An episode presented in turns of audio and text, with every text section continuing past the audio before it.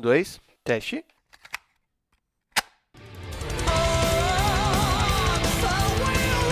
Boa!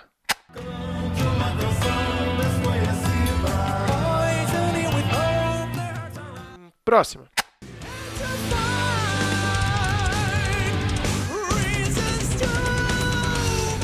Tá, agora sim, vamos nessa.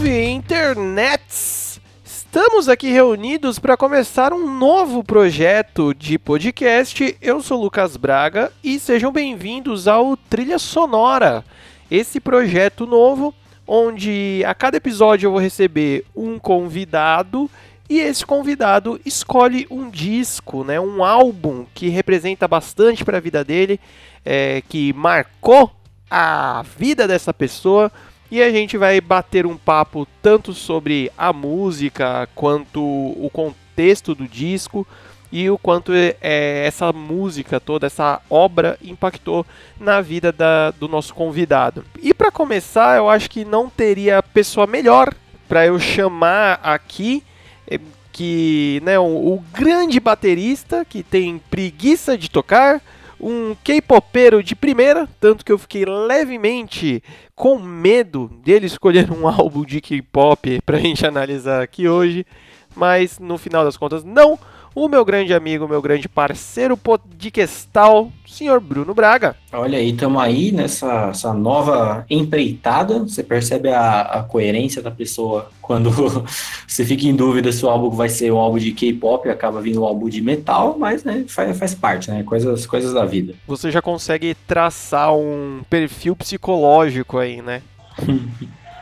então, é vocês que já conhecem a gente lá do Inside the Field, o nosso outro podcast, você já percebeu que o clima será outro, não vai ter tanta gritaria, pelo menos no começo, né? Mas não se esqueçam também, se você está ouvindo esse, esse podcast e não conhece o nosso outro projeto, é o Inside the Field, um podcast semanal onde falamos sobre futebol americano. É só procurar lá que é bem bacana. Mas vamos focar aqui no trilha sonora desse projetinho novo, lindo de bonito, que estou há um tempo já ruminando-lo e agora estamos tirando do papel. E o Bruno, meu querido irmão, é, escolheu um disco, digamos, é peculiar, eu acho que seria errada a palavra, mas, cara, Temple of Shadows, do Angra, o quinto disco da, da banda, né, que é um álbum conceitual, ou seja, um disco que conta uma história entre as músicas tal, e foi lançado lá em 2004, já com, digamos, a segunda formação do Angra, assim, né, tipo, basicamente que o Angra teve duas grandes formações, né, e essa era a segunda, e é considerado um dos melhores álbuns, não só do grupo, mas também do metal nacional, né, cara. É, Bruno, essa é a formação aí pra, pra você que é fã do Angra, essa é considerado que a formação clássica da banda ou como que o pessoal se dirige a essa formação dessa época aí? É assim, é uma das, né? Porque o Angra teve um zilhão de, de formações, né? Diferentes até hoje, com o passar dos anos.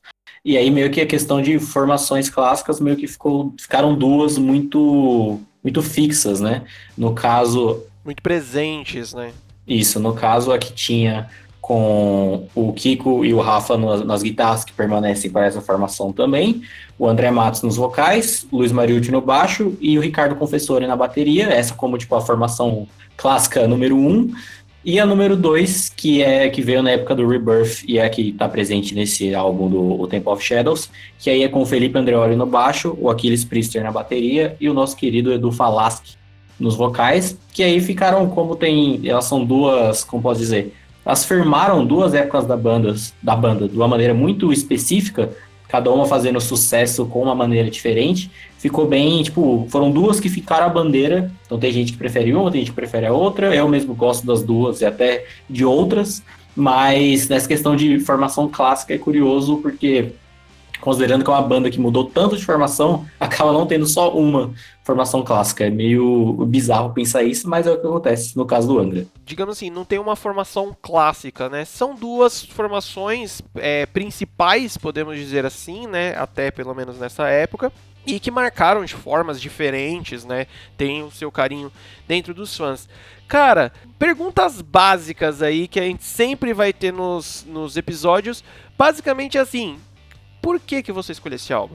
É curioso, porque assim, quando eu comecei a ouvir o Angra, o Angra é uma daquelas bandas, acho que todo mundo tem com algum tipo de banda, algum tipo de artista, que tipo, você sabe, você conhece pelo nome, você sabe que tem uma grande banda ou um grande artista X, que todo mundo conhece, mas você nunca ouviu nada.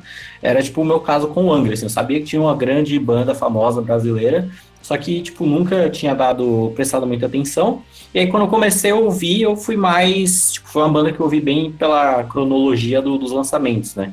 Então, eu comecei lá do Angels Cry, fui indo álbum a álbum. E como eu acabava gostando muito de cada álbum, eu não ouvia, tipo, ah, um dia eu ouvi um, no dia seguinte eu já ouvia outro, e indo dessa maneira diretona. Eu ficava muito tempo, digamos, empacado em, nesses álbuns, principalmente no Angels Cry. Ficava degustando o álbum, né, mano? Esmiuçando ele. Isso. E aí, tipo, demorou, como você bem falou, o Temple of Shadows é o quinto, né? Fora outras questões que você tem no meio de EPs e etc. Então, ao ponto que eu comecei a escutar o Angra até chegar no Temple of Shadows, foi, tipo, teve um bom tempo aí no meio. Fora que tanto, tipo, de lendo, lendo críticas, lendo resenhas, passando a, a conhecer a opinião das pessoas sobre a discografia da banda e tal, sempre tinha o Temple of Shadows colocado num, num pedestal, assim, como um puta álbum, melhor álbum da banda, etc, etc. Mas como eu já estava tipo, muito fixo, pelo menos nessa primeira escutada de discografia com o Angels Cry e posteriormente com o Rebirth, eu pensava, mano, é impossível, tá ligado? Algum álbum bater de frente com esses dois, porque eles são muito fodas, basicamente grande parte dos clássicos da banda estão nesses dois álbuns, então é possível um álbum chegar nesse nível, tanto que o Temple of Shadows você pega assim, das músicas que provavelmente alguém que não é fã da banda conheça, provavelmente no Temple of Shadows não tem nenhuma, nenhuma tipo de tão forte assim, é mais da galera que entende da discografia, tem mais conhecimento da banda.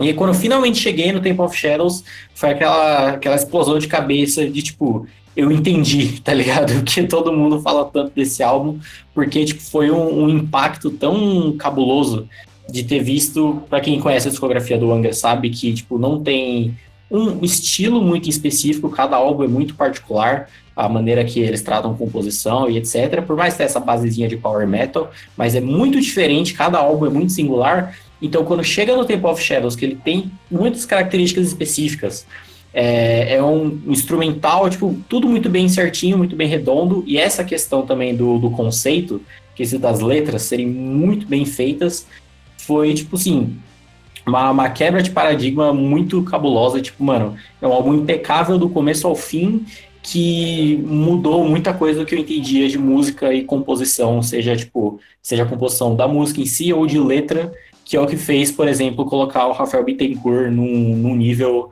acima. Assim. Eu tenho alguma, um, um, seleto grupo que eu considero tipo, os meus messias musicais e o Rafa é o, tipo, o primeiro aí desse panteão, muito por isso. Assim. Quando chegou no Temple of Shadows, foi a foi para afirmar assim, é realmente você é pica, toque o seu, seu diploma que você merece? O, é um selinho, é um, um emoji com a sua cara dando joinha assim, né, que ele pode grudar na grudar no peito. É, realmente, meu, o, o Rafa, ele é basicamente a gente poderia colocar o, o, o, Rafa como tipo um mentor do Angra, o cara que realmente é, põe a camisa 10 e puxa os projetos assim. É o líder, né? O líder. Ah, sim. É, cara, uma coisa que você falou que é interessante, que também tá, eu já deixei separado aqui para perguntar para você, porque assim, você é um garotinho muito novo ainda, apesar de agora em 2020 tu fazer 20 anos, mas você nasceu em 2000. Então, no lançamento do disco, você tinha apenas 4 anos e estava ouvindo Rock do Ronald, que isso eu lembro, né? Seu irmão. é, ótima referência, inclusive. É, cara, quando que você conheceu esse disco? Você lembra, mais ou menos? Porque eu creio que, né, creio não, tenho certeza, sou seu irmão, caralho. que você vai só ouvir esse disco mesmo mais pra frente, né? Você lembra a época, mais ou menos, quando você bateu, deu aquela primeira ouvida no disco como um todo? Sim, foi 2013, foi a época que, tipo, eu conheci o, o Angra como um todo, que eu peguei essa, essa vibe de escutar a discografia muito por um podcast que eu nem lembro o nome agora do podcast que já acabou e tal, que ele tinha, eles tinham uma uma série, digamos assim, de focar, contar a história de uma banda e nisso passando pela discografia e muito dessa questão que eu falei de ir conhecendo a opinião das pessoas sobre a discografia da banda, a história como um todo passeou muito por isso. Então foi nessa época que, tipo, é, eu ouvia, eu tava ouvindo muita coisa diferente, tanto que posteriormente, acho que 2014, foi quando eu tive a fase bem power metal, onde só ouvi basicamente isso, mas meio que juntou o útil ao agradável, que foi uma, uma, não é uma prática, mas um costume que eu adquiri há algum tempo, com esse advento da, da internet, de que, tipo, quando eu conheci uma banda que eu gostava muito, tipo, lá, eu conheci duas músicas, eu não ficava só nessas duas músicas, eu ouvia mais algumas três ou quatro, e aí ia da discografia de uma vez pra manjar de tudo, saca? Então foi essa época aí, 2013, mais ou menos. Uhum. É porque assim, né? Duas coisas que surgiram aí quando você estava falando. É, primeiro é isso aí, uma dica e um apelo que vamos deixar aqui em todos os episódios, na verdade, que assim, galera, ouçam os discos das bandas. Claro que é, é normal, meio que inevitável você é, ser pego né, por uma ou outra música, pelos singles, por coisa que toca mais em rádio, agora no Spotify, no YouTube, coisas mais aleatórias. Mas quando você gosta mesmo de uma música, de uma banda, tenta ouvir o disco, porque ali tem um contexto muito maior e você consegue é, sentir, né, melhor é, toda aquela arte que o cara fez ali, né, o cara, os caras, as minas e o, e o raio que for, porque envolve muitos conceitos artísticos, né, cara, numa coisa só, um disco, porque não tem só a parte daquela de uma ou duas músicas, tem todo um contexto, né, criado ali, você consegue ver todo uma fase da banda. E aí, em muitos casos, o Angra faz bastante questão disso. Tem todo o apelo visual do disco, né, mano? A arte de capa, de contracapa e coisas do gênero são muito presentes. Não só no, nesse disco que a gente tá falando do Angra, mas no, no modo geral, né? E assim, eu acho que querendo ou não também, é que você estava comentando que você conheceu uma ou duas músicas do Angra, foi procurar e aí começou esse gosto. Eu acho que o, o Angra, por ser uma banda brasileira de metal, nós que gostamos de metal e somos brasileiros, a gente sempre acaba esbarrando nela, né, meu? É quase que inevitável. Não tô falando que é inevitável gostar ou não gostar, né? Isso daí é muito pessoal. Mas existem bandas que a gente acaba convergindo ou passando por elas em algum momento, né? O Angra é um ca... o Angra, o Sepultura, é, em alguns casos até o Ratos de Porão, né, meu? Então é meio que quase que inevitável, né? Uma hora você vai ouvir Angra, uma hora você vai parar pra prestar um pouco mais de atenção, né, meu? E, meu, é, ainda nessas perguntinhas aí, qual que é a ligação que você tem com esse álbum, meu? É tipo o, o apelo emocional, digamos assim. Foi, foi a época que você ouviu que já te pegou? É o contexto do disco? Como que você conseguiria explicar isso? Se você conseguiria explicar, é claro, né? É, então, é bem complexo, porque acho que acontece com qualquer pessoa que tem o costume de ouvir música basicamente a todo momento, né?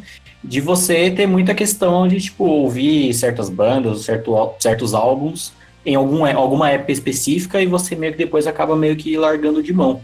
E o Temple of Shadows, tipo, eu sempre coloco ele como o. É muito difícil é, considerar tipo, uma banda favorita, um álbum favorito, para pessoa que ouve um zilhão de coisas diferentes, mas geralmente eu ponho, costumo fixar o Temple of Shadows como esse álbum, justamente por essa questão de, tipo, eu, desde a primeira vez que eu ouvi lá, com 13 anos, eu, tipo, nunca deixei de ouvir ele, basicamente, até hoje, e ele, tipo, foi um álbum que nunca me enjoou.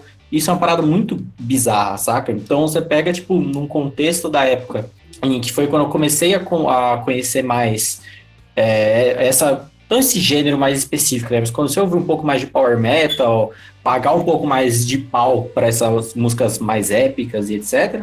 Então, tipo, tinha muito a memória que foi naquela época, mas como foi um álbum que meio que acompanhou todos esses anos, de 2013 até agora, 2020, meio que não ficou muito essa questão de, tipo, relacionar a uma época específica, porque ele é atemporal para mim. Então, é um dos motivos que eu acabo colocando da maneira tão foda, é que ele nunca deixou de funcionar. Entre tantos álbuns que, tipo, eu sempre pagava muito pau, ouvi muito, só que tem algum momento que fala, tipo, tá, chega, tipo, numa, numa opinião mais falando de fora, eu ainda achei ele muito foda, mas nesse momento eu já não, não gosto mais tanto de ouvir. O Temple of Shadows nunca encaixou nesse quesito, saca? Então, é praticamente impossível responder esse quesito de sobre tipo de contexto do da memória da época, saca?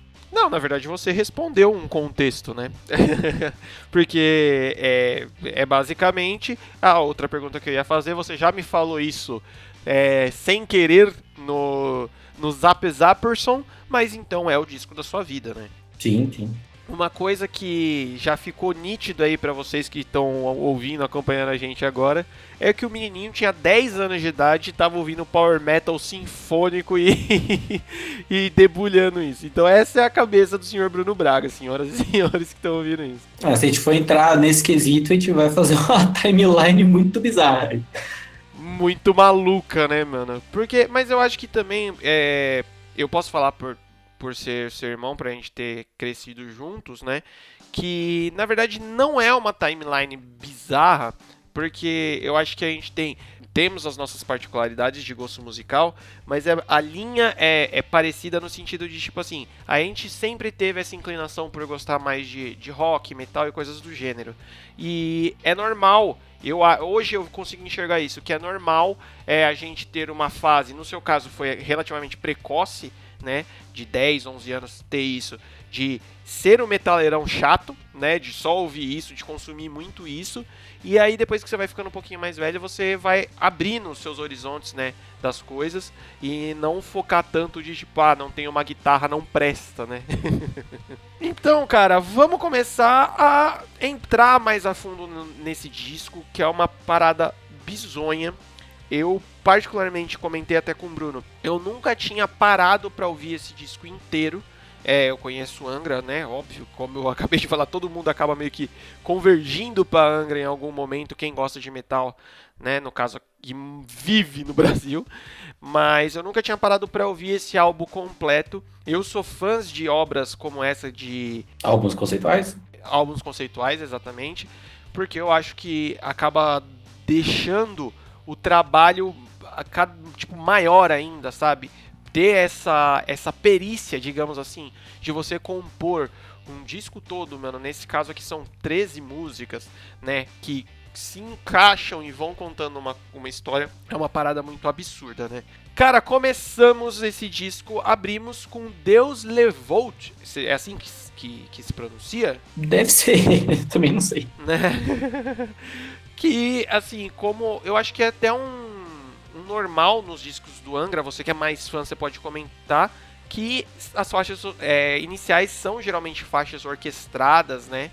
São esses temas mais épicos, assim, uma coisa mais sinfônica mesmo? É normal deles ou aqui é um caso específico? Na real, é meio que uma fórmula do, do power metal como um todo, saca? Tipo, você pega todas essas bandas, desde o do Halloween lá atrás, de fazer essa musiquinha de introdução, que aí o finalzinho dela, tipo, ela termina numa nota muito alta para ligar com a segunda música, que, tipo, é a primeira de fato, saca? Ah, sim, é normal. E a gente também vê isso em alguns outros estilos, não só dentro do Power Metal, mas eu entendo você falando que, tipo, é um contexto geral quase, mesmo porque, como a gente vê na internet aí da vida, a galera chama carinhosamente power metal de metal é, metal espadinha, né? Metal RPG e tal, porque sempre tem esse tom épico das coisas e tal, né?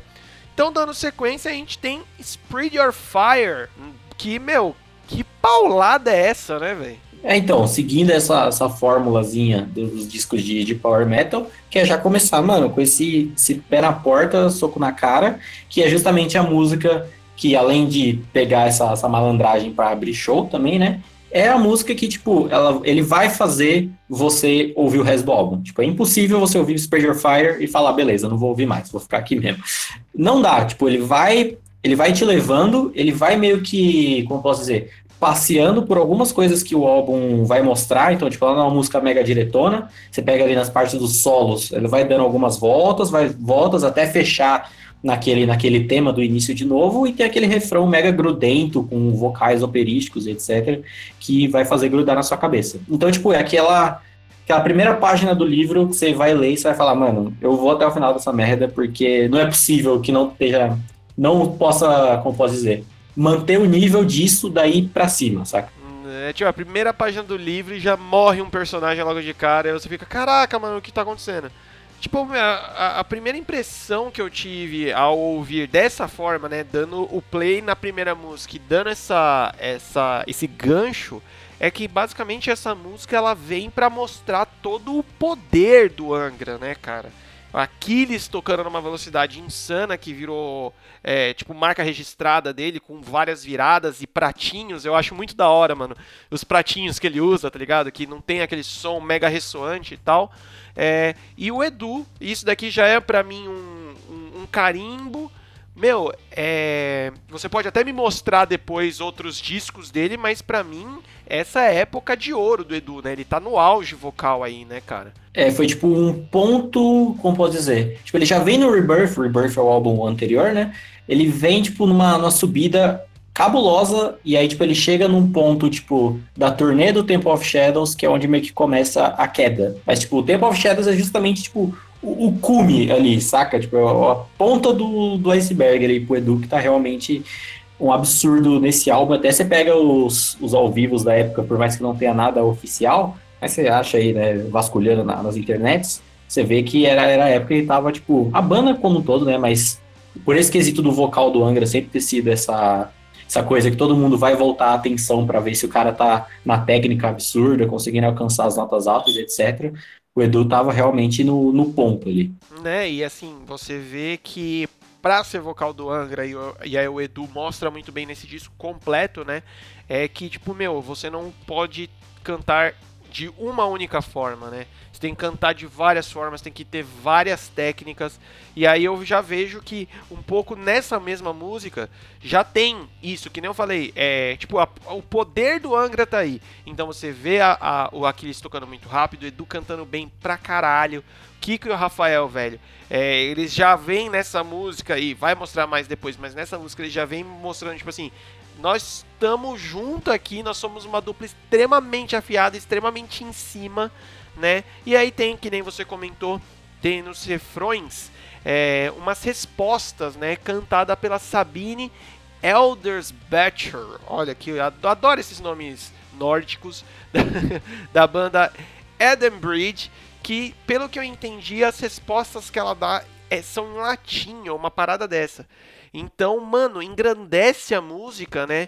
De uma forma, tipo, muito doida, assim, dá esse poder, né, na música. É um bagulho bem louco, né, cara? Você pega toda a questão da, da história do álbum, né? Que conta a história do, do Shadow Hunter, que é posteriormente a música específica do álbum. Tem toda a questão da, das cruzadas, de envolver a Igreja Católica, que é um cara meio que convocado pelo Papa, que vem numa missão divina para meio que mostrar, tipo, mano, galera, essa religião que vocês estão seguindo, que vocês estão, tipo, matando todo mundo, espalhando ódio e etc., não, não é isso que, que significa as coisas, tá ligado? E aí, obviamente. Essa, essa ideia tá meio errada, tá meio torta, né, meu? É. E aí, obviamente, todo mundo se vira contra ele, porque, né, ele é o herege e etc. E aí, toda essa questão, tipo, de falar de igreja católica, de, de cruzadas, toda essa questão se envolve nesse meio que é o, o, ponto crucial desse, desse refrão, dessas respostas em latim, que é meio que dando uma, uma abertura como um todo pro álbum, saca? Tipo, ele dá o tom perfeito, não só pro álbum musicalmente falando, mas pro, pro próprio, os próprios temas que ele vai lidar com o passar da, da história. É, eu, eu na, na, estudação desse álbum, eu li sobre essa história, né, sobre essa timeline que é contada aí, só que eu anotei aqui é, as impressões que eu tive da letra pessoalmente. Sabe, não aquele esquema de tipo perguntar pro autor o que, que ele quis dizer, mas sim a minha própria inter... é, a minha própria interpretação. E nessa nessa letra da Spirit of Fire, é, o que eu entendi foi que basicamente ele está apresentando um protagonista e falando pro cara, tipo, mano, vai pra cima aí, que você é, você é foda, come o chão e, e mata a gente, tá ligado? Ainda não tá tão fundo ainda todos esses, esses temas aí que, que você apontou, mas que vão ser desenvolvidos durante o resto do álbum, né, cara? É uma puta de uma música pra, pra realmente introdução e ele, que nem você falou, eles usaram bastante nas introduções do show, né? Porque aí já põe a galera no, no, no ponto certo, né? Pra curtir o resto da noite, digamos assim, né? Você pega, tipo, uma meio que uma constância na discografia como um todo, essa, tipo, esse início com o, da faixa orquestrada, com a música porrada, né? Você pega, tipo, Angels Cry, que tem a Unfinished Allegro, que já liga com Carry On, o próprio Rebirth, que tem, eu esqueci o nome da faixa, orquestrada início, que liga com Nova Era, que você vê, tipo, é a fórmula que funciona para todo mundo e vai ser perfeita na hora de fazer show, tá ligado? Porque você já vai começar com, com, o pé na porta e todo mundo vai curtir. Nossa, é realmente bem da hora. Próxima música que, que temos é a Angels and Demons, né? Uma música que logo na intro já mostra o quanto a banda é técnica, né? Isso daí eu acho que é indiscutível né? Só pelas paradas e mudanças de compasso. Eu fiquei imaginando o estresse que deve ser tocar isso ao vivo. Porque você tem que estar tá tão. Tipo, eu acho que é, não tem como curtir tocar essa música ao vivo. Que você tem que estar tá tão prestando atenção para não perder ali os compassos e a, a, a coisa não desgringolar. Que deve ser, meu, aquele negócio de tocar tensão, assim, saca? É curioso para muitos fãs xiitas da banda, que é geralmente uma galera que não gosta da, da fase atual, que fala que ficou muito progressivo e etc. Tipo, cara, olha essa música, tá ligado? Como você reclama da banda, que a banda tá fazendo agora, que que com o passar do tempo realmente colocaram mais uma, uma vibe mais progressiva, mas já está sendo feito há muito tempo. E nesse álbum que você, que você baba aí já tinha coisa dele. E essa questão da, da, técnica que você falou é muito curioso, porque a cozinha da banda, né, essa união de baixo e bateria, nessas mudanças de formação, ela ficou meio que muito característica. Então, quando você pega da formação clássica número 1, um, com o Luiz Mariucci no baixo e o Confessor na bateria, ela era uma cozinha que envolvia muito do que a música precisava, na questão das influências brasileiras etc. E ela, não que fosse ruim, longe disso, mas ela ainda ia meio que caminhando junto com a música. Então, quando você chega na dessa formação com o Andreoli e o Aquiles, como você falou, ela é muito técnica e ela, tipo, se é para ir na, na piração da, da instrumentação, vamos junto. Tanto que Angels and Demons é geralmente, tipo, a, quando falam das das melhores linhas de baterias do Aquiles, etc., a maioria das vezes vão citar Angels and Demons, porque é uma parada bizarra, assim, é muito técnico, como você falou da questão das mudanças de andamento, você tem que estar tá muito preciso, muito exato ali tocando, e é sempre aquela coisa, ah, você vai fazer cover aí do, do Angra? Toca Angels and Demons aí pra eu ver, rapidão, só mostra aí. E é bacana também do que ela envolve também na, na parte da história, que é quando o Shadowhunter começa a envolver em todas as tretas, que é, deixa essa ambiguidade no, no título, que não é simplesmente a questão é, maniqueísta de anjos e demônios, é que na real tá tudo misturado ali até em quem se diz ser do lado dos anjos, sabe? Sim, cara, eu até anotei aqui que é, na, na, minha interpretação a gente vê meio que esse protagonista confuso, né? Não sabendo em que lado confiar e meio que tipo procurando a verdade. Foi exatamente isso que eu, que eu anotei aqui. É, ainda para falar rapidinho sobre a parte da instrumentação, como você disse aí, é, dois pontos que eu achei bem legal. Primeiro, que a fritação, digamos que característica do Angra, principalmente na parte das guitarras, ela fica mais para a parte de intros e solo, né? No, e durante a letra, mesmo os versos da música, você vê a banda tocando, digamos que power chords, sabe? Então dá aquela base de, do, do metal mais clássico, sabe? Aqueles. Que aí você vê, meu, a banda ela é bem, bem aberta a todas as influências e não vai ficar aquele toda hora, né? Como a gente vê muitas bandas de power metal mais novas fazendo, que é do começo ao fim a música, né? fritando ali, o cara descendo e subindo no braço da guitarra, do baixo, coisas do gênero. Sim, sim. E outro ponto que é, eu não posso deixar passar batido é que, como um grande fã e apreciador da arte do metalcore, eu amo refrões com guitarras fazendo as frasezinhas junto com o refrão, tá ligado? Então eu acho isso muito legal e essa música tem. E aí, mano, é aquele esquema de, né, não vamos. Se a gente começar a ficar falando toda hora do Kiko e do Rafael aqui, vai virar um podcast tipo ode a Kiko e Rafael, né, mano? Porque os caras são um, um, nível muito absurdo. Mas só uma menção honrosa, mais especificamente ao Kiko, quando eu meio que penso nos meus guitarristas favoritos e tal, eu costumo colocar ele, porque ele sabe mesclar muito bem, tipo, a fritação com as passagens mais melódicas, longas, e ficar, tipo, no meio termo muito bem, principalmente nas composições do Angra, que vão envolver mais essas essas harmonias de músicas brasileiras e etc, que a gente vai falar mais depois, mas ele sabe, tipo, filtrar tudo disso e ficar num ponto muito único dele, tá ligado? Sim, com certeza. É, é um estilo muito próprio, né, meu? E aí, eu acho que é um dos caras que. Claro que tem outros caras que acabam se destacando com seu estilo próprio por ser uma coisa um pouco bizarra demais. Sei lá, um Tom Morello da vida, saca? Ó, não tô criticando, amo, amo Tom Morello.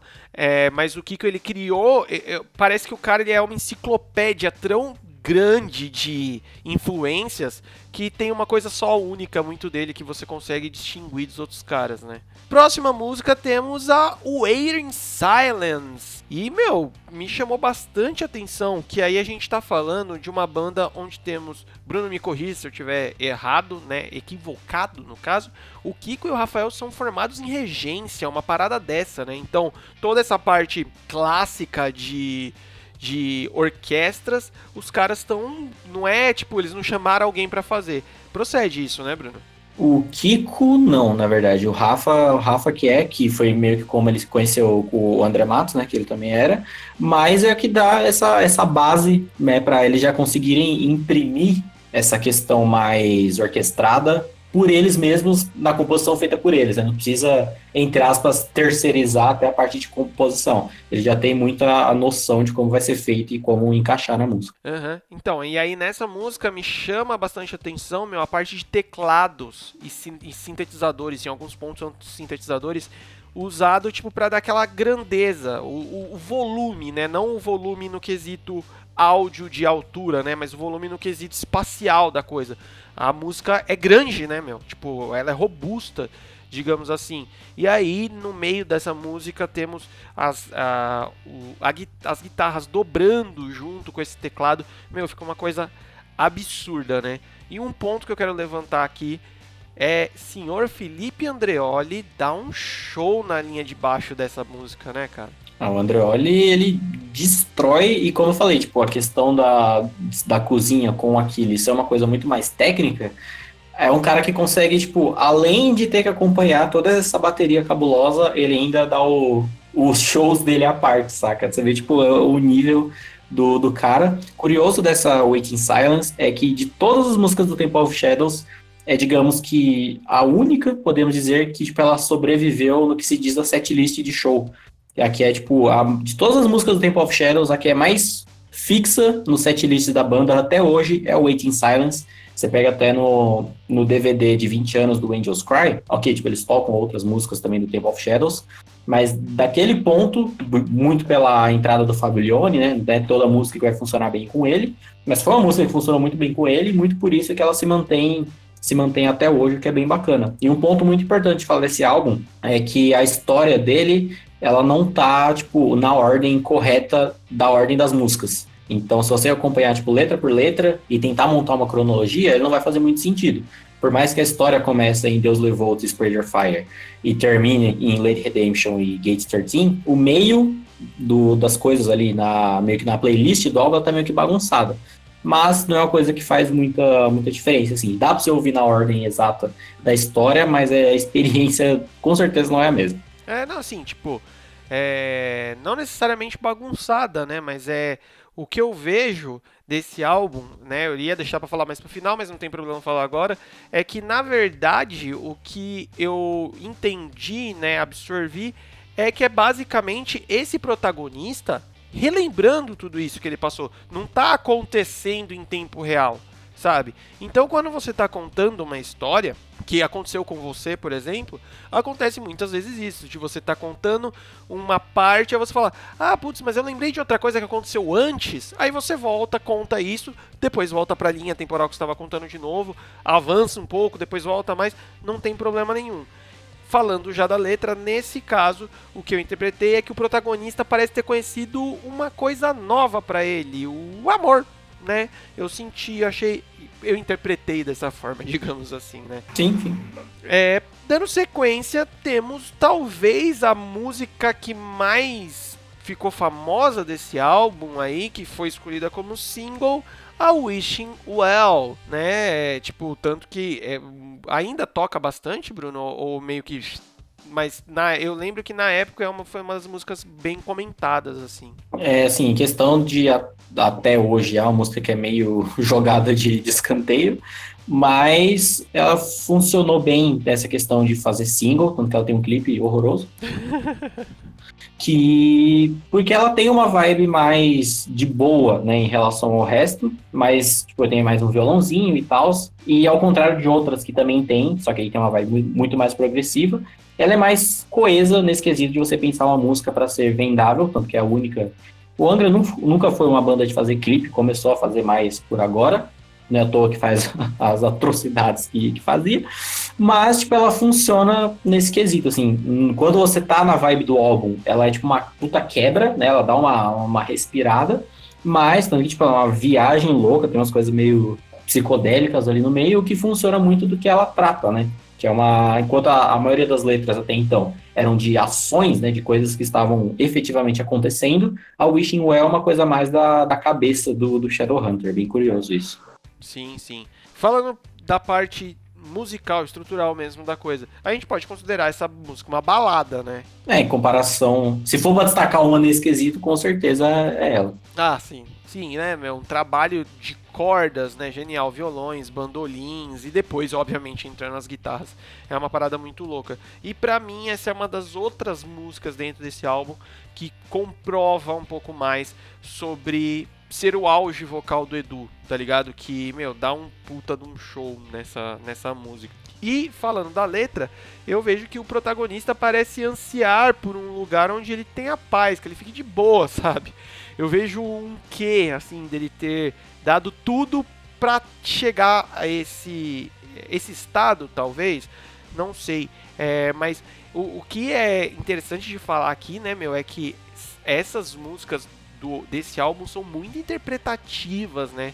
Se você pegar a letra mesmo e, e, e ler assim e tal, você fala, cara, pode significar um milhão de coisas. E isso é uma parada genial para mim, porque cada um vai ter uma ligação particular com as músicas e com o álbum, né, cara? Sim, e muito disso é ele também, tipo, se apegando mais à própria fé dele, tá ligado? Em manter a jornada dele, que, tipo, que ele sabe do que, que ele tem que lutar contra, apesar de em teoria, parecer que são pessoas iguais a ele, né, que seguem a mesma religião, etc., mas não é. Então, tipo, ao mesmo tempo que ele tá é, ansiando, né, tendo essa visão do futuro, da meta que ele quer chegar, ele tá, tipo, mano, se agarrando ali às forças da fé que ele tem para conseguir manter, porque daí pra frente é só, tipo, ladeira abaixo, tá ligado? Tipo, o cara dando uma respirada porque o bagulho vai ficar louco, que é basicamente o que acontece no álbum, né?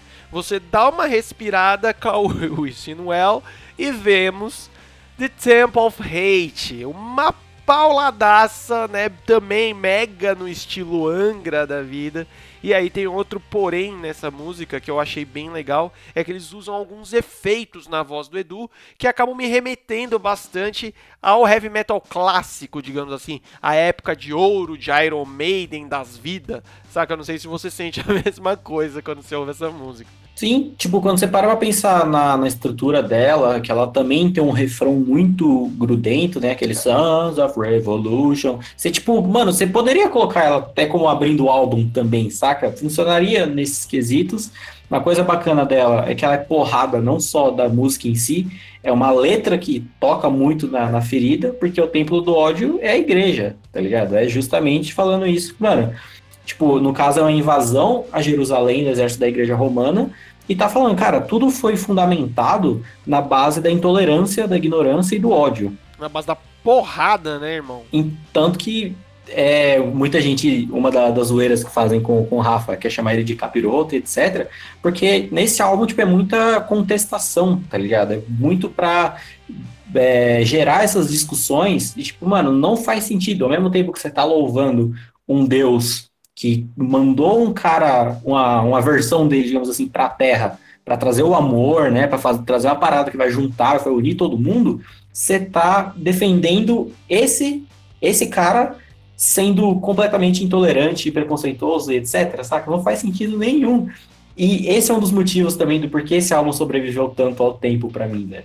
Você tá falando disso em 2004, e você ouve isso em 2020, e funciona perfeitamente, saca? Até hoje. Na verdade, é um motivo meio triste, né? De ainda isso fazer tanto sentido.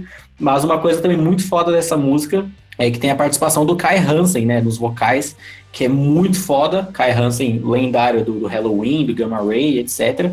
Que, mano, quando ele entra na música, tipo, você pode nem ter visto que, sei lá, nos créditos que ele, mas quando você ouve a voz dele, você fala, puta, é o Kai Hansen e ele encaixa perfeitamente nessa música. É, tem vozes dentro do metal que também, né, não tem muito que, o que comentar, né? Você comentou aí sobre a estrutura dela, né? Depois que eu falei sobre ela ser bem, algumas coisas bem heavy metal, ela finaliza com um, um oh, oh, né, de estádio assim, para todo mundo se abraçar e cantar junto, né? Aquela coisa gostosa, aquela coisa bonita, né? Cara, também eu não posso deixar de falar que no pré-refrão, menino Aquiles faz uma virada, né? No antes do refrão não, no pré-solo, uma virada que faz Tipo, uma coisa absurda, meu. Quem não parou pra ver, sim, eu tô falando ver o Aquiles tocando, isso é uma experiência única, vamos falar assim, porque o cara ele é um absurdo, não é à toa que e, o, o, o, logo dele, né, a, a, imagem que ele usa bastante para divulgar as coisas dele é um polvo, porque você vê quando ele tá tocando, ele parece mesmo, meu, tem um milhão de braços ali, porque é um bagulho absurdo.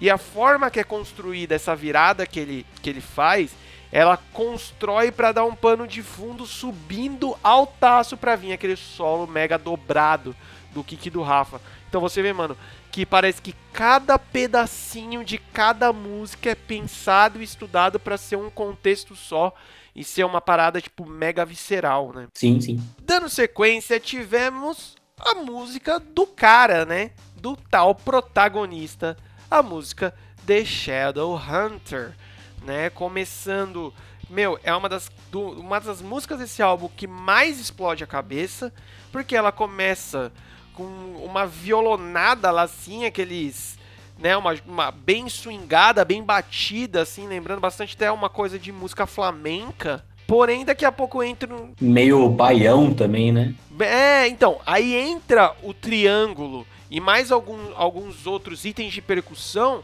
que aí traz completamente. Tipo assim, ele quando tá só no violão você fala, ah, mano, pode ser brasileiro, pode ser aquela coisa espanhola e tal, argentina talvez. Quando entra o triângulo da percussão você fala assim, vral, é brasileiro isso aqui, cara. A influência é nossa, saca? E aí depois entra as guitarras para dar um tom épico. É uma parada, meu, tipo, o Angra eu acho que é a melhor banda que faz isso, essa mescla entre metal e coisas brasileiras, raízes brasileiras, né, mano? Eu acho que só eles fazem isso realmente da forma mais magistral possível, né? É uma coisa curiosa, porque assim, a gente vê várias bandas, tipo rock, metal, que se dizem, né, se, se vendem em aspas, no tipo de trazer essa influência brasileira, etc. E muitas vezes essa influência brasileira, falando até do próprio Sepultura, é a influência brasileira mais genérica de todas, que é meter uns tambor, né? É isso, a influência brasileira. É batucada. É isso. Que não que não seja. Mas, mano, tipo, é a parada mais genérica do mundo. Você botar um bolsão lá e falar, nossa, influência é brasileira, toma aí. E o, a maneira que o Angra envolve isso dentro da composição, que é justamente, tipo, são alguns riffs que estão tocando só a guitarra com distorção numa velocidade muito rápida. Aí você pensa, para, se você, tipo, desliga a distorção da guitarra e diminui um pouco o andamento, vira um baião, vira qualquer, vira meio que um samba, e a maneira que eles mesclam isso na composição, eu acho que é a grande maestria da banda no que se diz a colocar influências brasileiras, sabe? Não é simplesmente um tambor ritmado lá, que também faz sentido, mas é muito mais é, escondido e mais intrínseco. E quando você entende, você tipo, acha muito mais foda, saca? Cara, eu acho que o, um dos maiores pontos que é, só completam, né, ou até é, justifica todo, tudo isso que você acabou de falar, velho, é o uso do triângulo. Meu, é, eu não lembro, aí também vai do meu estudo, do meu conhecimento musical, de outros países que usam o triângulo, né? Pelo menos da forma ritmada que a gente usa no Brasil. E ele, mano, ele quebra isso de um jeito. E assim, é uma coisa tão simples. Né? Não precisa colocar necessariamente colocar uns tamborzão gigantesco para falar dessa influência. Sim, mano, é uma influência brasileira. Mas meu, é um triangulinho ali fazendo o tiquirique tiquirique tique dele que traz toda essa toda essa carga, digamos assim, né? E é usado de uma forma genial, né, mano? Que no caso de Shadowhunter, é, quando eu penso sobre ela, que é muito difícil quando você pega um álbum tão complexo, tão abrangente quanto esse, de destacar apenas uma música e colocar ela como a melhor ou como a favorita, mas geralmente quando penso em umazinha assim que tá, que tá um pouco acima, acho que acaba ficando com o Shadowhunter, primeiro que, tipo, ela é a mais progressiva do álbum, né, tanto que ela tem oito minutos, e, tipo, ela é uma jornada por si só, saca? Tipo, o álbum inteiro já é uma jornada e tem uma à parte nessa música, primeiro porque ela acaba é, culminando no ponto talvez mais triste da história, que é pro, pro protagonista quando ele volta para casa e descobre que a sua mulher e seus filhos foram assassinados e que começa toda a merda dele tentar tipo buscar resposta de tudo isso que tá que tá acontecendo. E o tão foda nela que eu acabo colocando ela como talvez uma favorita é que ela é tão carregada nesse nesse sentimento, nessa nessa emoção, que era uma música que conseguia me emocionar só por ela mesma, saca? Que geralmente quando você se emociona com alguma música é porque ela tá relacionada com alguma coisa externa. Então, tipo, você lembra de alguém, você lembra de algum acontecimento, até, até de algum lugar, e, tipo, você junta as duas coisas e aí gera essa emoção de felicidade, de tristeza, enfim. E essa música, tipo, ela é tão carregada em todo esse contexto e essa jornada à parte, digamos assim, do álbum nela, que ela conseguiu me, me emocionar só por isso. Só tipo, caralho, mano, que bagulho tenso, que bagulho absurdo, saca? Uhum, tipo, você se conectou realmente à música, né? Sim, sim. Nossa, é realmente uma, uma música absurda. Dando sequência no álbum, a oitava música é a No Pain for the Dead, que é basicamente o que o Bruno acabou de falar, né? O cara descobrindo que deu ruim para a família dele, né? Infelizmente. É a música, tipo, no caso, como eu falei, que nem todas a, as letras fazem sentido se você colocar é, na ordem que tá no, no álbum, mas no caso, No Pain for the Dead é tipo a sequência direta de Shadowhunter, que é justamente quando ele, tipo, tá tentando já superar toda essa merda que aconteceu. E é quando ele começa, tipo, ele percebe e meio que começa a se questionar de, tipo, de saber que ele meio que um dos meios dele superar é saber que tipo eles estão de boa, saca? Que ele justamente tipo, não vou ter mais nenhum sofrimento, não vão estar tá, é, vão tá preso a isso e ele começa a se questionar de tipo se tudo isso tá valendo a pena e se isso vai valer a pena no final das contas, porque tipo ele tá resolve uma coisa dá o dobro de merda do outro lado, então começa a se questionar assim, mano, realmente vai valer de algo toda tudo isso que eu tô passando? Que é meio que a mensagem da música que tá no próprio título, né? No Pain for the Dead. Tipo, os mortos não vão sentir dor. Então, às vezes, essa galera que, que morreu já tá muito mais de boa em quem ainda tá vivo, mas tá envolvido em toda essa treta. Sim, totalmente. Foi a impressão que eu tive realmente dessa letra, que, tipo, tem o tom de tristeza, de despedida, assim, mas também ao mesmo tempo de alívio, né? Porque, tipo pô, as pessoas não vão passar mais pelas merdas que elas estavam passando. Temos nessa música novamente a participação da Sabine, que tem uma parte dela, né, que, que é bem emotiva da música, e mais pro final tem umas dobras entre ela e o Edu, que, mano, deixa o, o fechamento dessa música mega mega animal, assim, né, mano? Como a gente falou, a maestria que o Angra tem para colocar cada pedacinho da música no lugar correto é uma coisa absurda de ser vista, né? Sim, sim. Dando sequência, temos a Winds of Destination, eu acho que a música é difícil falar isso, mas a mais grandiosa desse disco, né, mano? E, tipo, quase que um show à parte do Aquiles. Pelo menos essa impressão que eu tive. Sim, fora que, tipo, ela abraça muito bem, ela pega várias fórmulas do Power Metal, ela abraça todas elas, põe, tipo, num, num filtro e sai, tipo, essa música que é. Você consegue identificar certos clichês, mas ainda assim é aquela coisa chata. Principalmente porque você tem essa questão que não é toda banda que tem um Aquiles tocando bateria, né? e toda a questão que ela, ela vai envolver dentro do álbum. Então, quando você pega a questão da letra, que tipo, é a mais é, histórica, digamos assim, saca? Que tem referências ao cerco de Xerigordo e etc. Muito intrinsecado ali na parte da, das cruzadas e envolvendo, colocando esse personagem no meio, que é quando ele quase morre, quando tipo, ele fica todo cagado e antes de tentar de conseguir voltar, aliás, para Constantinopla. E meio que é curioso isso, você tendo uma faixa tão tão histórica que envolve todo um enredo, digamos assim, você tem a participação do Hansi Kursch, é o vocalista do Blind Guardian, que tipo é uma banda para contar história em música, que é o Blind Guardian, e que assim como o Kai Hansen, quando você ouve a voz dele, principalmente porque o Kursch ele canta sozinho, né, certas partes, você fala, puta, mano, é ele, que tem uma voz muito característica, aquele sotacão de alemão dele, e que encaixa perfeitamente. Você consegue meio que imaginar essa música como uma música do, do, Blind Guardian por todo esse quesito mais histórico. É muito foda disso, de como é coeso esse casamento. Você falou, acho que a palavra mais correta é coeso, né? Falando do Aquiles aí, o que, que ele faz dentro dessa, dessa música, uma parada que eu achei muito doida é que tem um grande que é, a história conta uma batalha, né? A música conta uma batalha e basicamente para dar essa ambiência temos um trabalho dos tambores, né? Entre, entre surdos, tons e bumbos que é uma parada tipo britadeira mesmo, digamos assim. E aí dá esse tom de tipo, meu, o pau tá fechando, o negócio tá louco, tá ligado? Então eu falo por ser uma música muito grandiosa e a mais grandiosa do disco, porque tem tudo isso, meu. Tem um baixo muito feroz, muito absurdo, né, para acompanhar uma bateria dessa tem que ter.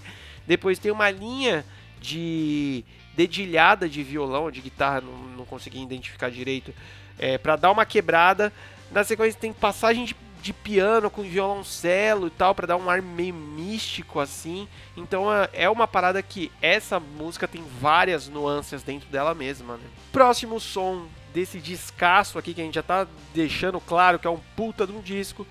Temos a música que eu mais gostei do disco, até falei isso pro Bruno nas internas aqui, a Sprouts of Time, né? Que aí sim, se você tinha qualquer dúvida que o Angra sabia mesclar os estilos brasileiros em alguma música ou dentro do metal, temos essa música aí para ser o maior exemplo disso, né? É curioso porque, digamos assim, que nas minhas primeiras ouvidas do álbum, quando eu falei lá em 2013, a sequência dessas duas próximas músicas, as Prods of Time e a próxima, era que eu menos, não que achava ruim, longe disso, mas era as que eu meio que não, não relacionava tanto assim, depois reouvindo pelas um bilhão de vezes foram músicas que, tipo, cresceram muito no, no meu... Na minha associação à, à, obra como um todo, muito pelo quesito do que se diz da história, né? Que é quando o caçador, ele meio que fala, tipo, chega.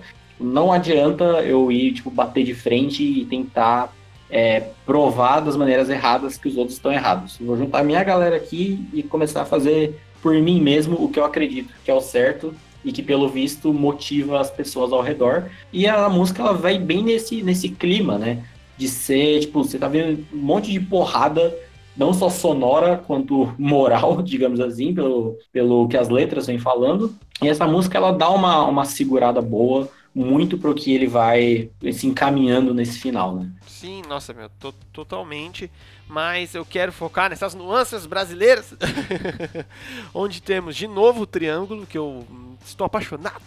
Aqui, meu, temos chocalhos, temos bongô, tumbadoras e até a bateria quando ela entra, porque o começo dessa música ela é bem pautadinho, né? Cada um vai entrando aos pouquinhos. Meu, quando a bateria entra, realmente tem toda aquela carga nordestina da coisa, tipo, sei lá, um, um shot, uma rocha, sabe? É uma bateria muito específica que quando você ouve você fala, mano, isso é um ritmo nordestino, é um bagulho muito louco. E aí você fala assim, ah, mas Tá, beleza, eles têm uma referência nacional aí no meio. Só que aí, velho, mais lá pro meio da música, tem um lindo solo de violão, acompanhado por, acompanhado por um piano, o violão. Aí já aquele, aquele carinha mais chato, né? Técnico de música nitidamente um violão de cordas de nylon, pelo som dá para você perceber, digamos assim. Bem pontuado assim, né? Sim, sim. É, e junto com o piano, meu, traz toda uma nuance meio que de bossa nova, assim, uma coisa tipo muito gostosa de ser ouvida. E que nem o Bruno falou, meu, na letra, é, tá, tá bem tipo, ah, o cara meio que cansou de ah, um falar isso e dar merda, o outro falar isso e dar merda. E ele fala, meu, eu vou fazer as coisas do meu jeito. É, eu senti até uma mensagem meio de, mano, tá bom, entendi o que eu tenho que fazer, saca? Então, vou ficar na minha aqui, vou tocar o meu barco do jeito que eu quero e assim que eu vou ser feliz, assim que vai dar certo. Chegamos na décima primeira música desse álbum, que já seria gigante se tivesse três músicas, imaginam 13, né? Mas estamos na décima primeira, chamada Morning Star. E eu imagino que com todos esses temas em pauta, da, do disco, né? Você ter uma música com esse nome já deve ter chamado a atenção, tipo, gritante da galera, né? E é curioso porque, tipo, é justamente quando, é, tanto na história quanto no álbum em si, no, nos termos sonoros, digamos assim, é meio que quando ele já começa a encaminhar uma, uma despedida, digamos assim, né? Ele já vai, tipo, te preparando pro, pro que vai encerrar, que vai amarrar tudo isso, e é curioso por esses temas que ele, que ele acaba envolvendo. Então, você tem o, a Winds of Destination, que a gente falou, que envolve muitas coisas históricas, que envolve, acaba, acabava envolvendo outras religiões, como o islamismo, tanto que nessa, nessa música é quando tipo, o Shadowhunter ele já tá tipo, todo destruído, e enquanto ele tá sendo levado até a casa de, de uns caras que acham ele e vão, vão levando meio para cuidar ele, é quando ele tá refletindo também sobre tudo isso e meio que chegando uma leve conclusão de que talvez ele tenha feito exatamente o que era necessário, saca? De que tava, estava tudo certo. E acho que a grande questão da, dessa música é acho que ele serve meio como uma, uma transição para o que vai ser a despedida derradeira desse álbum. Sim, com certeza. Cara, é, gostei muito das linhas de baixo desse, dessa música, que elas são bem marcadas, né? Parece que ela que conduz em muitas partes. E novamente falando do nosso amigo Falacito, grande amigo Edu, para mim essa, o vocal dele nessa música se assemelha e lembra muito da o Bruce Dixon, principalmente naquela época que ele lançou o Balls of Picasso, né, que tem a Tears of the Dragon. Então tem aquele, aquela roquidãozinha, sabe, do, do Bruce nessa, nessa música, que eu creio que deve ter sido até uma das coisas que acabou fudendo a voz do, do Edu por muito tempo. E chegamos ao finalzinho do álbum, basicamente a última música do álbum, que é a Late Redemption. Né? Outra música grandiosa aí pra dar aquela finaleira mesmo no álbum, né? Mano, muitas camadas, muitas mudanças de ritmos e muito sentimento em tudo isso. Cara, muito por isso, assim, junto com a Shadowhunter, são as duas músicas que eu destaco, mesmo no meio de tanta coisa foda, ela, junto com a, com a Shadowhunter, é que eu acabo destacando, porque como ela consegue amarrar, tipo, o momento da história, né, que se diz na letra, como ela consegue captar toda essa emoção que talvez não conseguiria sido teria passado tão bem se fosse simplesmente uma história contada num livro, num filme ou algo assim. E ela consegue, tipo, trazer tudo isso à tona, encaminhando, como eu falei, essa, essa despedida, né? Você começa com aquele violão que, tipo, ele dá todo o tom da música, por mais que seja uma música que vai crescer mais pro final, né? Vai entrar a banda toda e etc. Mas é um grande momento de, de questionamento de que na mente do, do Shadowhunter, se, tipo, ele realmente, tudo que ele fez, é definitiva de que toda essa, essa jornada que ele passou é, realmente valeu e se ele estava certo em todas essas questões. É uma, um debate até que meio que deixa de lado só a questão religiosa entra um lance mais, mais filosófico dele, tipo, concluir isso tudo meio que de bem com ele mesmo. Isso é pautado muito bem nas primeiras, nos primeiros versos da, da música, no que ele diz, do que vai cantando pelo Edu, e uma outra participação de que, tipo, talvez é que pensando é, previamente, é que, mais, é que menos faria sentido quando você pensa num, num, disco de uma banda de metal, que teve Kai Hansen, Hansi Kurt, etc. Mas que é a do Milton Nascimento, cantando umas respostas em, em português, mas que, tipo, encaixa de uma maneira tão bizarra que dá esse tom da, da despedida geral do, do, personagem, da obra como um todo, que faz, tipo, ser uma, uma obra-prima que, quando fecha, ser meio que, tipo, tanto a Late Redemption quanto a No Pain for the Dead, é que você meio fica olhando pros lados, assim, pensando, caralho, que merda. tipo, tudo isso pra, pra não chegar a uma, uma conclusão efetiva, que é o que vai acontecer com, com, qualquer pessoa, basicamente, que tenha esse objetivo muito, muito específico e que meio que tenta bater de frente da, de qualquer maneira. E aí a música é, conclui justamente a redenção tardia, né, como diz o, o título da música, que é o Shadowhunter aceitando tudo que ele fez, tudo que ele acabou sofrendo e se deixando se deixando ir, né, se, se entregando à, à morte finalmente e tem toda essa catarse de tudo que ele passou e de que talvez esse é realmente o grande momento de, de redenção e que ele realmente vai estar tá bem não tendo dor, considerando tudo o que já tinha passado antes, né? Totalmente, cara, muito muito preciso isso tudo que você falou.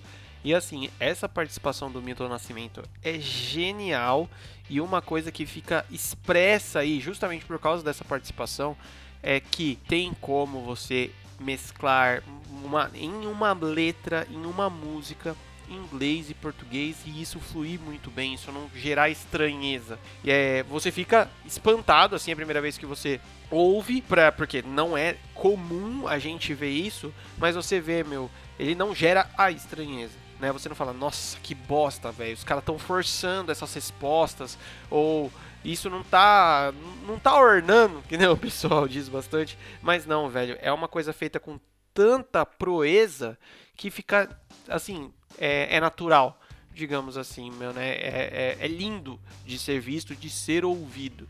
E eu também tive essa interpretação aí que o Bruno comentou sobre a letra de eu interpretei que tipo são é mais o esse esse protagonista refletindo por tudo que ele passou, é, fazendo perguntas, né, sobre os erros, tendo as dúvidas dele e tal. E as respostas vêm de uma forma meio que enigmática, de tipo assim, cara, eu não vou te dar uma formulazinha de bolo que você vai ouvir o que eu tô falando e vai falar, ah, entendi. E sim, como até esse álbum todo é, ele vem de forma que você vai ter que ler, interpretar da sua forma. E cada um vai ter a sua interpretação. Então acho que aí que mora a genialidade da letra dessa música, que é uma coisa realmente absurda. E o Con é bem colocado as partes em, em português, né, do, do, Milton Nascimento, que você pega, tipo, a estrofe que ele canta meio que sozinho, né, que diz, eu vou contando os dias e já não tenho medo, eu lhe peço, eu lhe imploro, quando a minha hora chegar, meu descanso, minha paz. Então, é justamente ele dar esse pacing perfeito de unir tudo que esse cara passou, de tudo que ele teve que tudo que ele perdeu, de tudo que ele sofreu, mas ao mesmo tempo de tudo que ele aprendeu para chegar nesse ponto. É, por mais que essa é uma coisa que aconteça no, no começo da música, né, a segunda estrofe, é, é, o tom de despedida em definitivo que você parar pra pensar. Tipo, é, realmente, a gente chegou numa conclusão, a gente chegou num, num ponto final, saca? Uhum. E realmente, o ponto final do disco é a Gate 13, né, que é uma faixa totalmente orquestrada e trazendo basicamente nela todos os humores do álbum. E, cara, na boa, é emocionante demais ouvir isso, porque fecha o disco é, de uma forma épica e para mim foi até difícil de escrever, de escrever assim, eu não consigo transmitir todas as emoções que eu tive ao ouvir essa música que fecha tudo isso, né, mano? Tipo, é, é grandioso, é visceral, é emocionante, é, sei lá, véio, é, é quase que indescritível mesmo. Tem que ser. É muito pessoal, né? É, tipo, ela realmente vem pra fechar tudo, como se fosse uma faixa orquestral que ela passeia por, pelos temas de todas as músicas do álbum. E depois que você já passou por toda essa avalanche de, de emoções e, e, como posso dizer, de emoções diferentes mesmo no meio do álbum, ela fecha, tipo, meio que passeando tudo isso, tipo, uma música, quando os créditos estão subindo, saca?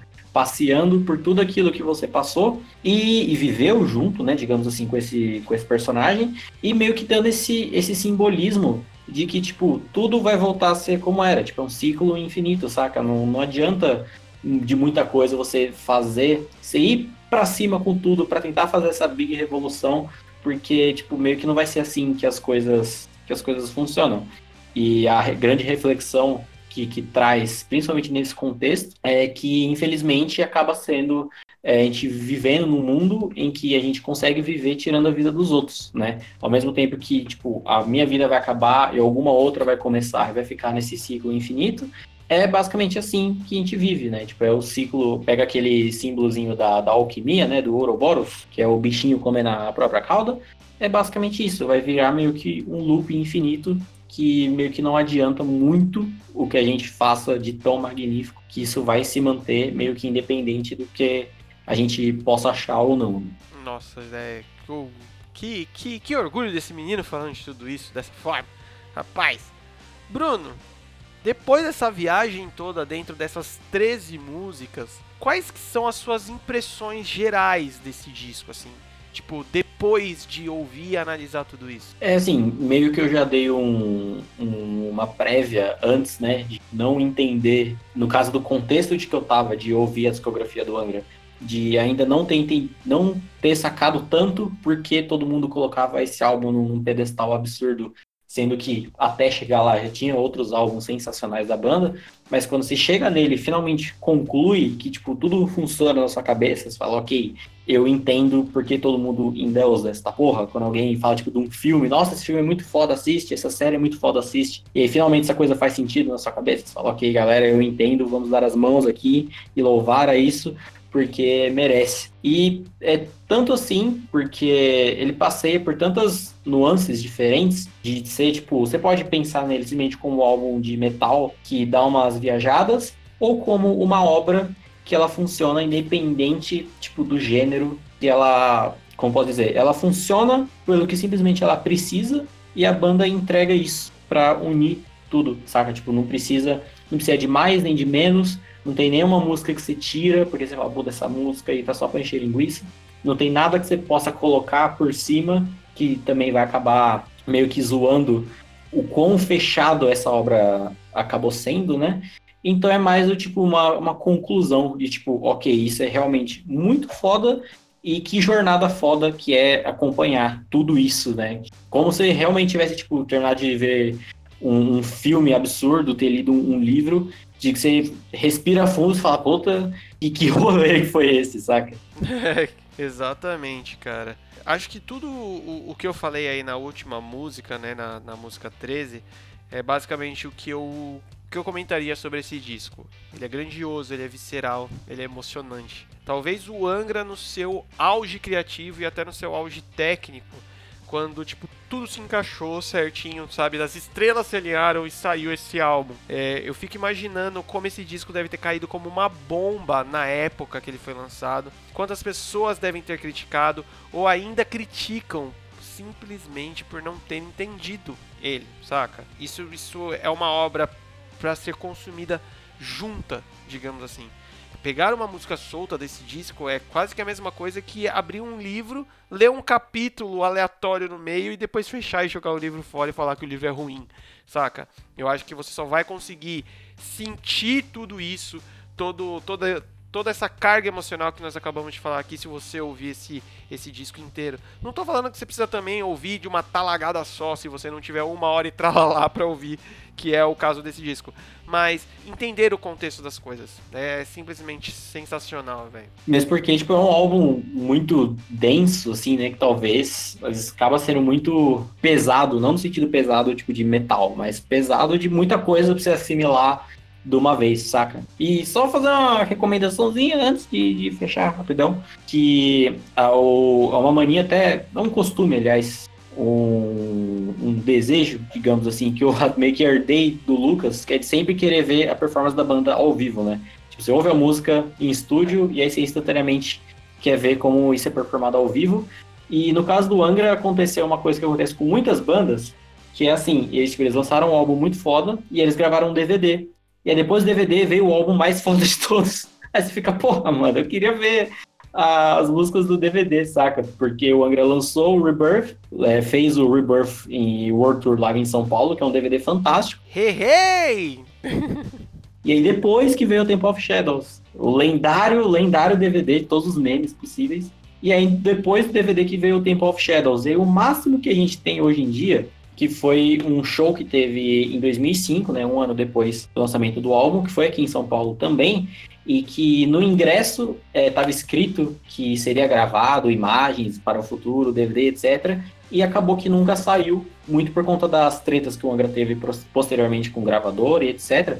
E meio que ficou tudo tipo na, engavetado por lá e nunca veio à tona. O máximo que a gente tem é um bootleg, que são esses álbuns ao vivo que não são oficiais, né? Que tipo, é gravado da mesa, meio que de qualquer jeito, mas que virou meio que um álbum, entre aspas, que é o meio que comemorativo do aniversário de 14 anos do Angra, que é tipo um show que ele durou tipo mais de três horas, se eu não me engano, em que eles performam o Temple of Shadows inteiro ao vivo. Depois eles voltam para tocar tipo alguns clássicos como Angels Cry, Heroes of Sand, Carry On e etc. E meio que fecham com Rebirth, um medley, tipo, que é o sonho de todo fã das músicas mais lado B da banda. Aí o Kai Hansen, que tinha aparecido, né, para performar lá a Temple of Hate, sobe no palco para eles tocarem I Want Out do Halloween juntos. Nossa senhora. E fecham o show com Nova Era. Então, assim, é um showzaço absurdo, como eu falei, ele é um bootleg, então ele não tem, um, vai ter uma qualidade de áudio muito boa, mas dá, tipo, pelo menos um, um, gostinho que a gente tem de ver toda essa obra performada ao vivo, e é muito fácil de achar aí na, nas internets da vida.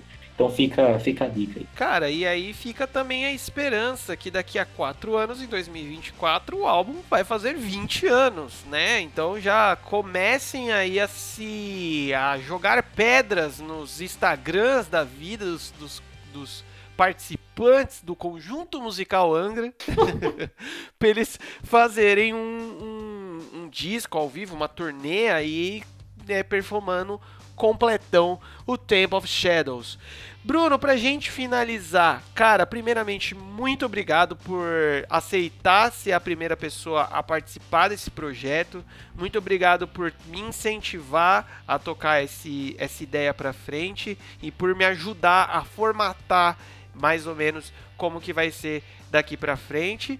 Antes de você se despedir aí, Quer deixar algum recado, divulgar redes sociais, divulgar algum projeto aí? Se tem algum projeto que você participa, não sei. Então, tem um podcast aí, não sei se vocês conhecem, o tal de Inside the Field, que fala sobre futebol americano. Toda semana, cravado ali, podcast completaço, recheado aquele recheio que quando você morde, ele escorre assim pela sua, pela sua, pelo seu queixo. Caramba! Completão lá. Ou, ouvam, ouvam, porque é fantástico toda semana lá. No mais, sei lá, me sigam no Twitter, Bragulho, que eu falo um monte de merda, fantástico, tô todo dia lá reclamando do monte de coisa. Mas no geral, tipo, é, acaba sendo uma experiência muito bacana, porque é uma pessoa falando, tipo, de uma obra que é muito importante para a vida dela, ao mesmo tempo que outra está conhecendo uma coisa nova, né, caso ela nunca tenha conhecido, nunca tenha dado a devida atenção, e que acaba sendo uma troca de ideias, né? Eu mesmo nunca tinha conversado a fundo sobre o Temple of Shadows, mesmo com as pessoas, com os meus amigos que gostam de Angra, porque como todo mundo já, já tem o mesmo sentimento, tipo, caralho, Temple of Shadows, foda, foda pra cá, e é isso a conversa, tá ligado? Fica muito nisso, né? Porra, mano, foda, né? Foda. Puta, o Aquiles toca pra caralho. Pra caralho. Foda, foda. Então, tipo, quando vem essa mega pessoa de fora, digamos assim, você acaba conseguindo ter, além de outra perspectiva, é, conseguir é, discorrer mais sobre essa obra fantástica. E é isso, é uma experiência maravilhosa que todos têm que ter, não necessariamente com um programa, assim, tal, mas de é, espalhar as, as obras que você gosta, independente de ser música, de qualquer forma de arte, e que incentive as outras pessoas a debatê-las e conhecerem coisas novas, que é uma coisa que falta muito hoje em dia, né? Tá todo mundo querendo consumir só as coisas que já tá no, no senso comum dela, que às vezes ela não abre para outros horizontes. Sim, assim, e, e não só apenas consumir aquilo que ela quer, como impor aquilo que ela quer para os outros, né? Não, não ter justamente essa, essa troca de informações, essa troca de ideias, e é um dos objetivos desse, desse projeto que está sendo trilha sonora, que é justamente que é uma coisa que eu tenho muito para mim, que, meu, uma obra de arte, no caso, especificamente daqui, que serão os discos, serão músicas, elas pegam todo um sentimento a mais quando a gente acaba discutindo sobre elas, quando a gente acaba debatendo, trocando ideias sobre elas. Então, é, é quase que um complemento daquilo, né? Você tem um sentimento sobre, essa, sobre essas músicas, sobre esse disco, que eu tenho certeza que agora ele vai ter é, um adendo a mais depois da gente ter conversado sobre ele. Cara, muito obrigado novamente por ter participado disso, fiquei muito feliz. É, vocês que estão ouvindo, muito obrigado por terem ficado até aqui ouvindo a gente. Parem um momento para ouvir o Temple of Shadows, depois vem aqui no nosso Instagram, na publicação lá na que eu vou colocar, comentem né, sobre as suas é, impressões do disco. Depois vamos bater uma, um, vamos bater uma ideia, vamos bater um papo, vamos conversar. Não se esqueçam de nos seguir no Instagram, arroba Trilha Sonora Podcast, tudo junto. E também no Spotify é só procurar lá por Trilha Sonora Podcast. Muito obrigado por terem embarcado nessa loucura conosco e até a próxima!